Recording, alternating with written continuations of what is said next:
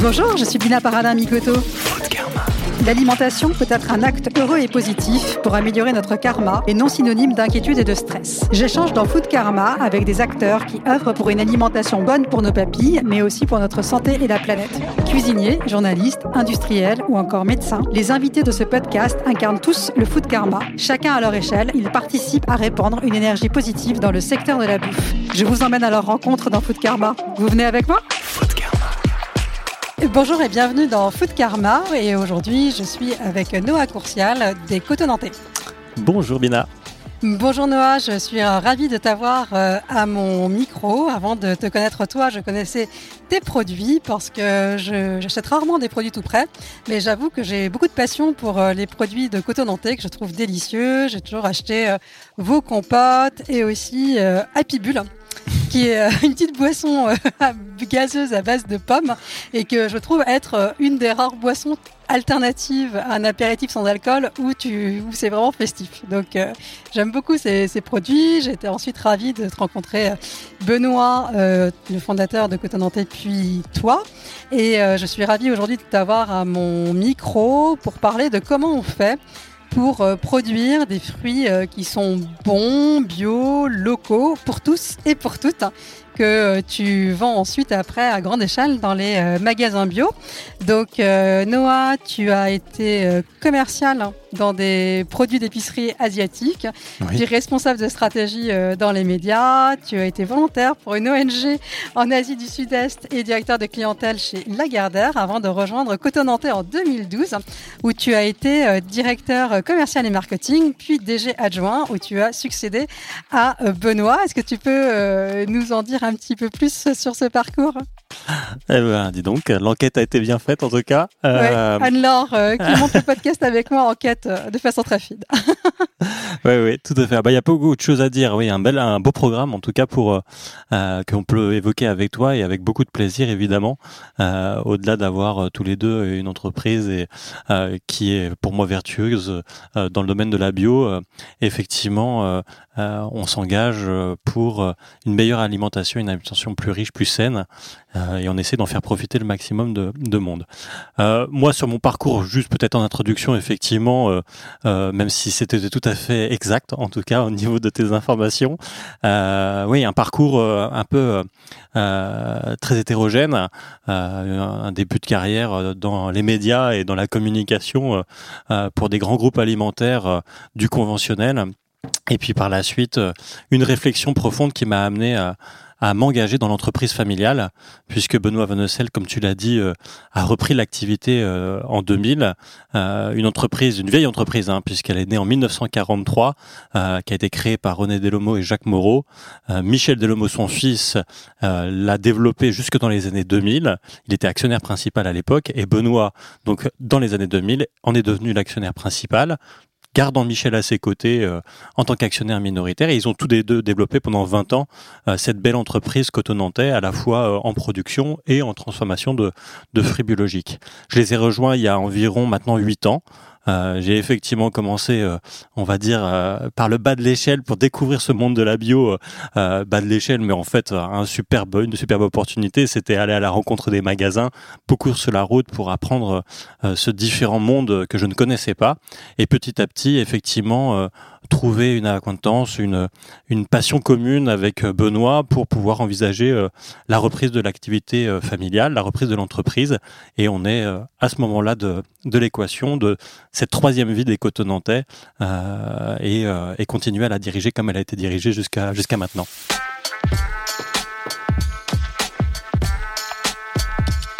Les cotonantais, donc du coup, euh, c'est pas mal de produits et d'activités euh, différentes. Vous faites euh, de, la fourche à la fourchette, en quelque sorte, hein, puisque vous avez des vergers, vous faites des pommes à croquer, des compotes, des jus, des vinaigres, tous les produits dérivés avec d'autres fruits aussi maintenant que vous rajoutez dans votre gamme. Il y a jusqu'à parfois 15 tonnes de pommes par jour qui sont transformées, d'après ce que j'ai compris.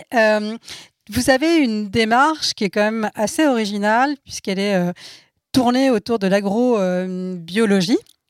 Donc, une démarche assez particulière sur le, métier finalement d'agriculteur. Quels sont mmh. les, points particuliers de cette démarche?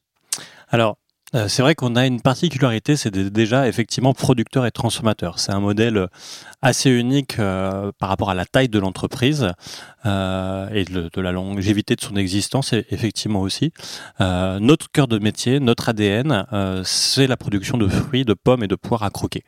Et autour de ça, euh, au fur et à mesure des années, s'est développé évidemment une, une, légitimité pour transformer les fruits, euh, évidemment issus de nos vergers dans un premier temps, dans toute une gamme cohérente autour de la pomme et de la poire, à travers les jus, les purées, comme tu l'as dit, les vinaigres, les cidres, les vinaigres de cidre. Et puis au fur et à mesure des années, bah évidemment, on a noué euh, des liens avec d'autres producteurs, d'autres fruits. On a développé les recettes pour avoir une vraie légitimité sur la transformation des fruits euh, et avoir une gamme aujourd'hui assez large de, de 230 produits finis. Mais vraiment notre notre, et j'y reviens parce que c'est vraiment important, notre cœur d'activité, c'est la production. On a une centaine d'hectares en propre autour de Nantes, donc très local, qui sont répartis sur cinq sites différents pour garder des vergers à taille humaine. Et ils ont tous le même, euh, la, même manière de produire. C'est une production en biodynamie.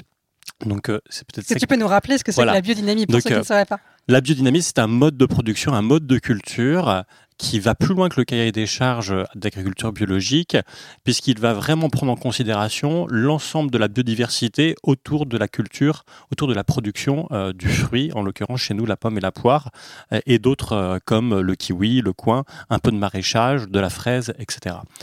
L'idée, c'est qu'au sein d'un même écosystème, on puisse prendre en considération aussi bien la force du sol, la force des différents éléments minéraux, animaux qui entourent l'ensemble de la culture, et qu'on prenne en considération euh, les effets de la Lune, euh, donc du calendrier lunaire, pour actionner dans les vergers un accompagnement spécifique en termes de préparation évidemment naturelle, à base de minéraux, à base de végétaux. Donc zéro entrant, et un engagement total, une écoute du verger, c'est de l'homéopathie, euh, tout simplement de la production, puisqu'on a une attention vraiment particulière auprès de, nos cultures et de cette biodiversité. Et aujourd'hui, tous vos vergers sont en biodynamie Tout à fait. 100%. C'est l'engagement vraiment des cotonantais, la biodynamie, labellisée par Déméter depuis 1998, et dès qu'on peut le faire, on, on produit en biodynamie. Alors, j'ai trouvé une petite citation de Benoît. Il y en a quelques-unes. qui dit Ils attaquent sur les prix, mais pas sur la qualité. Il se passera de longues années avant que quiconque puisse atteindre notre niveau en biodynamie. Aujourd'hui, euh, on sait que le, type de produit que, que vous faites est très bataillé. Est-ce que tu as toujours la même assurance en 2020 euh, je dirais que le marché change. Très clairement, les attentes des consommateurs aussi changent. Euh, nous, nous sommes persuadés que la biodynamie est une des réponses pour euh, l'agriculture biologique, pour le monde de la bio de demain. Puisqu'il faut apporter une qualité différenciante, une qualité par le haut, par une, un engagement plus important en termes de cahier des charges de production pour donner un produit sain et de qualité aux consommateurs.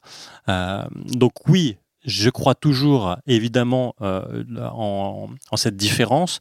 Maintenant, euh, très clairement, avec l'ensemble de ce qui se passe, euh, des, acteurs et des, actions qui se passent au niveau du marché bio, ça c'est plus compliqué.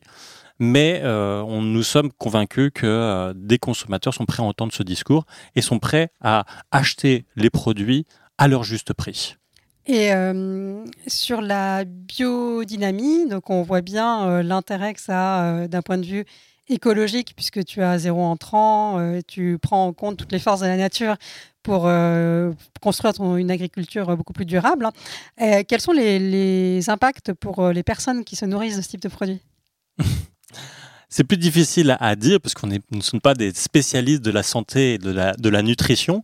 Néanmoins, on sait que en produisant en biodynamie, en respectant le calendrier variétal, donc c'est-à-dire pour l'exemple d'une pomme, laisser le temps à la pomme euh, d'avoir une maturité euh, optimale au moment euh, de la proposition au consommateur.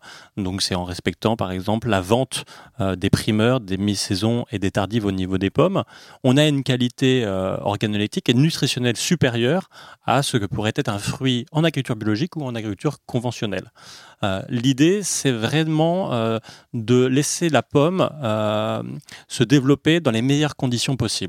Un, exemple parmi tant d'autres, c'est qu'on limite le nombre de fruits par arbre à environ 120, 130 fruits, pour que chaque fruit ait le bénéfice du meilleur ensoleillement, de la meilleure nutrition possible par l'environnement racinaire, et pour ne pas faire de surproduction. Donc j'ai envie de dire, tout fruit qui pousse sur nos arbres va arriver à maturité et sera pleinement euh, bénéficiaire de toutes les qualités euh, du produit. Donc euh, à l'optimum du goût. Exactement. Le meilleur goût au bon moment. Et justement, sur cette notion de bon moment, tu viens de l'évoquer, tu as des pommes qui arrivent à maturité à différents moments de l'année. Mm. J'avais eu la chance de visiter tes vergers il y a quelques années et j'avais été bluffé par le nombre de variétés de pommes que mm. vous avez. Tout à fait. On, bah, tout à fait. Je peux comprendre qu'on puisse être surpris parce que effectivement, c'est aussi une des caractéristiques des cotonantais. On produit plus de 40 variétés de pommes. Euh, sur donc la centaine d'hectares que, que j'ai cité auparavant, euh, aussi bien euh, des, des, primeurs, des mi-saisons et des tardives, et cela pour avoir un panel variétal à proposer aux consommateurs. Donc c'est c'est un peu le oui la richesse des cotonantais, on en est très fiers. On fait la même chose sur les poires avec une dizaine de variétés de poires, et à chaque fois qu'on produit un nouveau fruit dans nos vergers, on essaye d'avoir une diversité au niveau des essences, au niveau des, des, variétés tout simplement. de karma.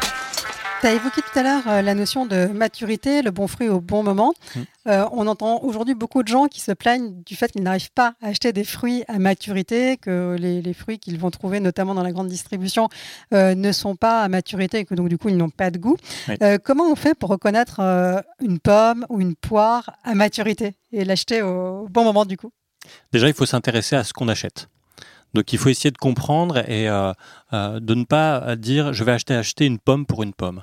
Euh, aujourd'hui, nous on fait, on produit et on propose plus de 40 variétés dans l'année. Il en existe plus de 200 en France, plus de 2000 dans le monde. Donc il y a une vraie diversité de saveurs et, de temporalité au niveau du fruit et de la pomme, qui est un des fruits les plus consommés en France. Donc déjà, il faut s'y intéresser pour cela, il y a plein de, possibilités de se renseigner avec Internet maintenant, que ce soit aussi bien sur notre site ou sur euh, d'autres associations qui vraiment font découvrir et euh, donnent euh, des indications concernant les différentes variétés de, fruits.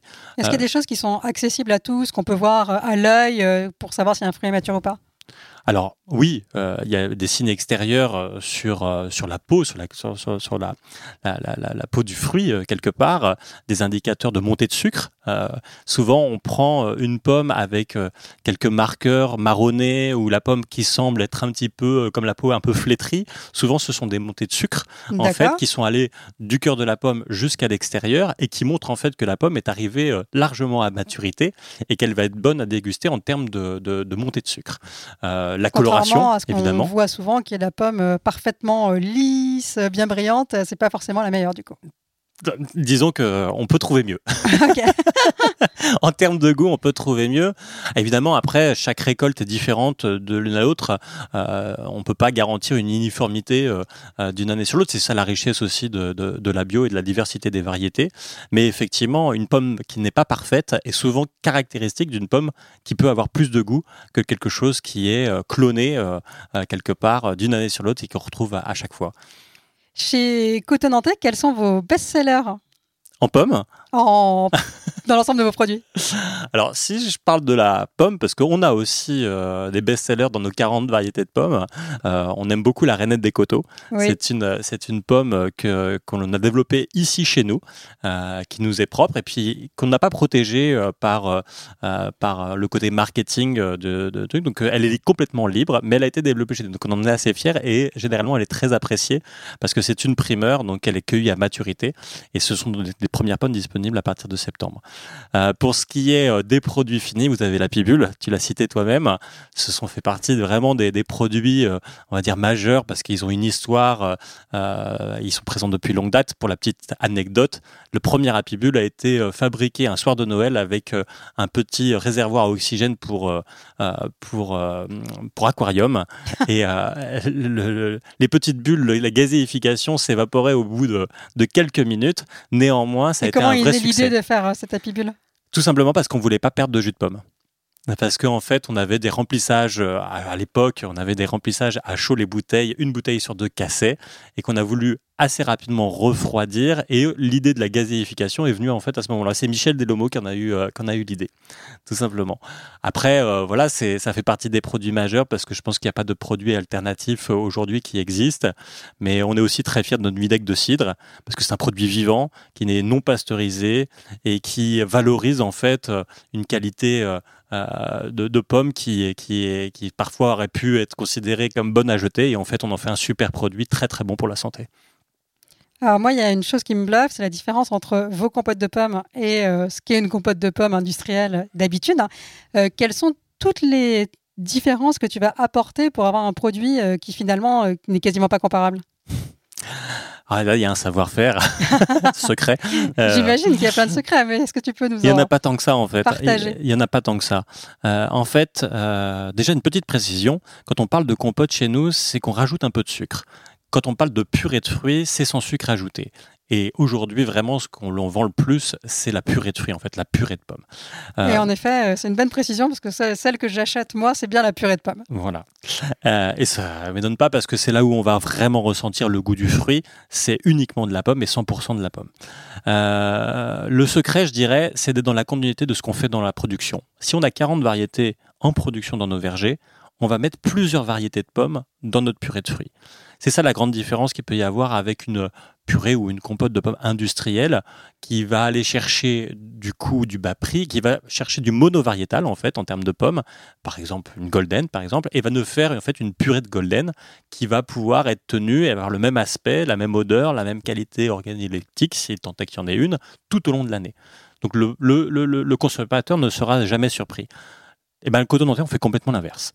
Donc nous, on va respecter vraiment le calendrier variétal, c'est-à-dire qu'on fait une production en purée de pommes en septembre-octobre, eh ben les pommes ne seront pas les mêmes que celles qui vont être produites en janvier-février, et encore moins que celles qui vont être produites Donc, en si on déguste plusieurs euh, lots de coton nantais euh, qui ont été produits à différents moments de l'année, on n'aura pas tout à fait le même goût en fait. Tout à fait, pas tout à fait le même goût. Alors on essaye d'avoir quelque chose qui ne soit pas Trop passe pas du sucré ou de l'acide, hein, parce que vous avez des pommes qui sont euh, plutôt acides, des pommes qui sont plutôt sucrées. Donc on essaye d'avoir des mélanges qui permettent d'avoir un produit qui ne bouge pas trop. On n'est pas là non plus pour bousculer trop les habitudes de consommation euh, et, les, habitudes de, goût de nos consommateurs.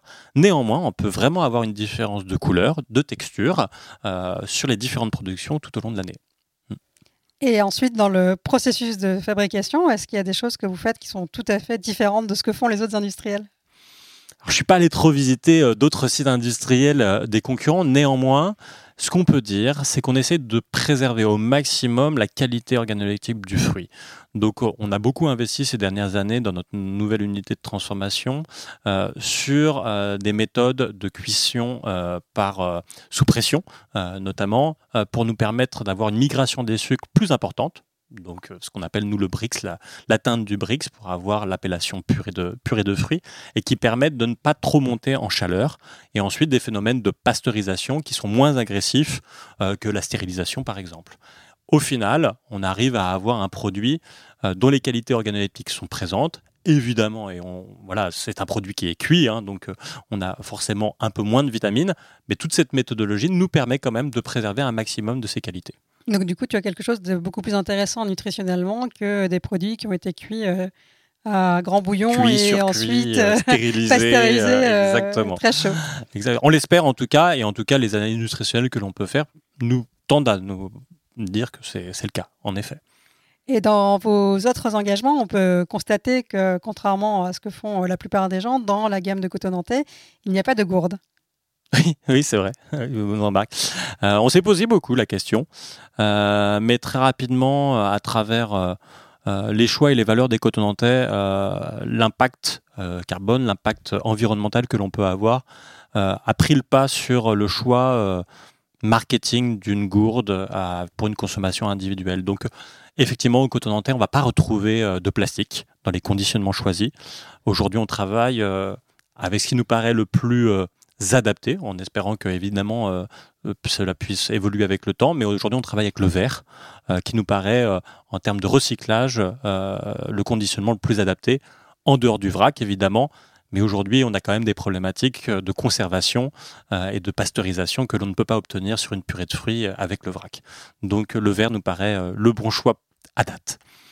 Donc finalement, quand on choisit une purée de fruits chez vous, ça n'a pas grand-chose à voir avec ce qu'on peut appeler compote ou purée par ailleurs. On espère qu'il y a une vraie différence et que le consommateur le ressent. Euh, je pense que mm, c'est surtout le plaisir que l'on a à déguster le produit. Euh, j'ai une petite anecdote à ce propos. C'est vrai que euh, je me souviens, on est encore présent sur des salons consommateurs comme Marjolaine, et la plupart du temps, ce sont des, ils sont engagés dans la bio et dans, depuis depuis très longtemps. Et la meilleure des, des, des, des, compliments que l'on peut nous faire, c'est depuis que j'ai goûté votre purée de pommes, j'ai arrêté de la faire moi-même.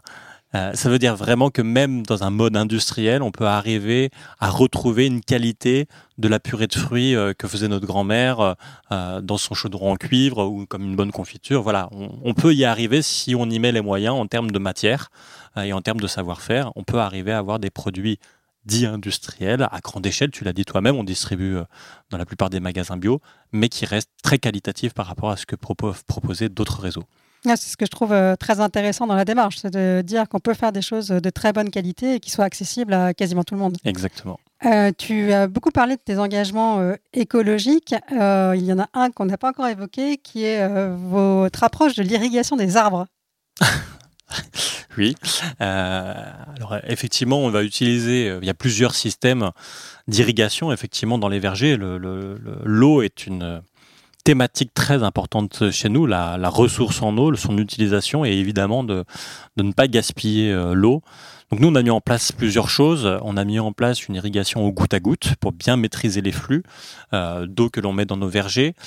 Euh, en biodynamie, on a une irrigation très maîtrisée où on va finalement apporter euh, très peu d'eau dans les arbres, environ euh, uniquement 20% des besoins en eau de l'arbre. Le restant, l'arbre va aller les chercher lui-même avec un développement racinaire, c'était le travail du sol, que j'évoquais tout à l'heure, avec un développement racinaire très important. Donc l'arbre doit se aller chercher lui seul ses nutriments. Ça, c'est un point important. Et on peut aller plus loin. On a mis en place, donc là, depuis quelques mois maintenant euh, la réutilisation en fait de nos autres process et qui sont réutilisés dans notre verger attenant à l'unité de transformation. L'idée étant vraiment de ne pas gaspiller cette ressource euh, précieuse pour euh, nous en tant que producteurs. Et du coup, la consommation d'eau, entre guillemets, que tu fais sur un verger par rapport à la méthode classique, c'est quoi l'économie que vous faites?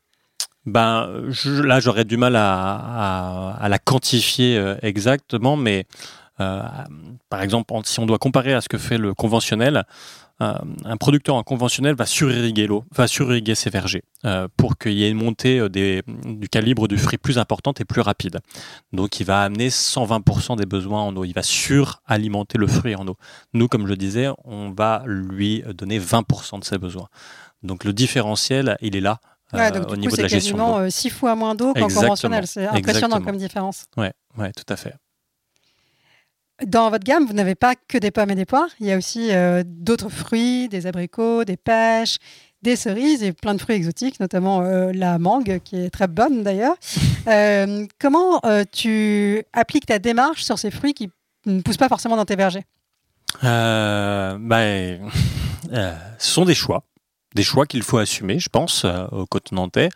Euh, aujourd'hui, on a monté des filières d'approvisionnement sur certains fruits qui viennent de loin, euh, comme la mangue, la banane, par exemple, certains agrumes. Effectivement, l'idée, l'idée pour les nantais, c'était de, de, pouvoir répondre aux demandes des consommateurs avec toutes nos valeurs. Du coup, plutôt que de dire on ne fera pas ça, euh, on préfère dire on va proposer le produit et on va être transparent sur ses origines, transparent sur euh, la manière dont on le travaille euh, pour tous ceux qui nous le demandent. c'est vraiment une démarche, je veux dire, de partage collectif aussi bien évidemment en interne par rapport à la transparence qu'on peut avoir avec les fournisseurs, mais aussi quelque chose que l'on doit aux consommateurs.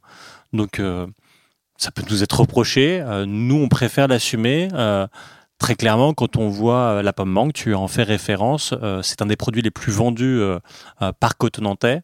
je pense que si ce n'était pas nous qui vendions un produit de qualité avec une filière mangue montée, d'autres le feraient avec moins de, de, on va dire, de d'engagement peut-être que nous. Merci. Oui. Et c'est une question que souvent les gens se posent, c'est finalement quand tu dis mangue Déméter, est-ce que c'est comparable à la pomme Déméter de ton verger? Alors, le, euh, le label Déméter, donc, euh, qui garantit une production en biodynamie, est le même euh, au niveau en France qu'à l'international. Donc, oui, je dirais qu'une mangue produite en biodynamie, labellisée Déméter, a les mêmes engagements, le producteur prend les mêmes engagements que celui que nous, que l'on prend pour les pommes ou les poires de nos vergers. C'est aussi pour ça que c'est un des un des engagements que Cotonant a pris, euh, c'est de soutenir cette filière euh, de, qualité, aussi bien en France qu'en Europe notamment, ou, en, ou à l'international avec ce, type de fruits, parce que vraiment on pense que cet engagement va plus loin que la simple sphère industrielle de notre activité, de notre entreprise, mais a un vrai impact environnemental au niveau global. Est-ce qu'il y a un fruit que tu n'as pas dans ta gamme et que tu aimerais y introduire? Beaucoup. beaucoup. Euh, beaucoup. Euh, je, là, j'ai des fruits qui me viennent euh, comme le comme le kaki par exemple ou le kumquat, le citron bergamote.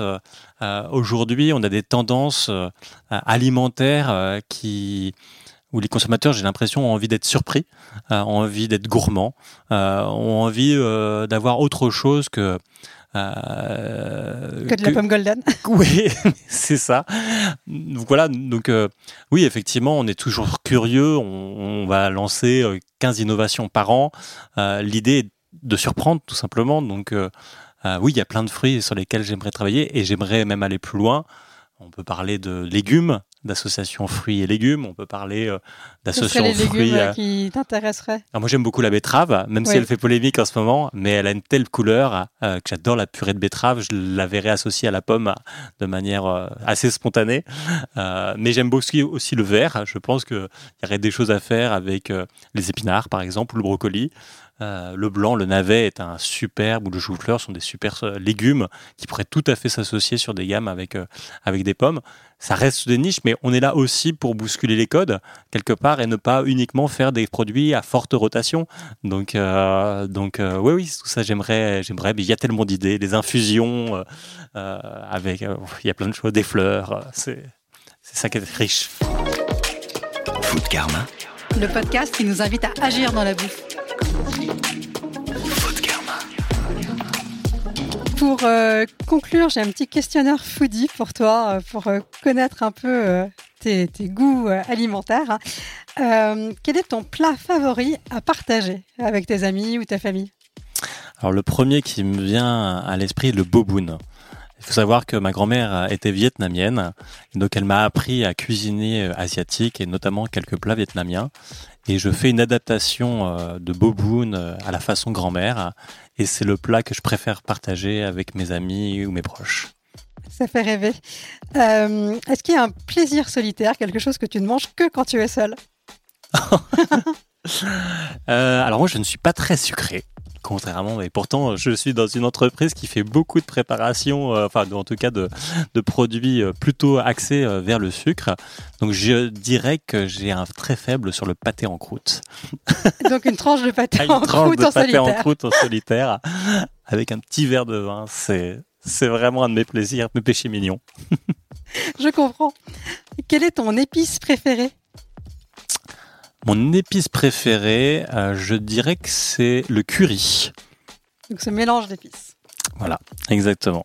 Aujourd'hui, on peut dire qu'il y a une urgence pour euh, mieux manger.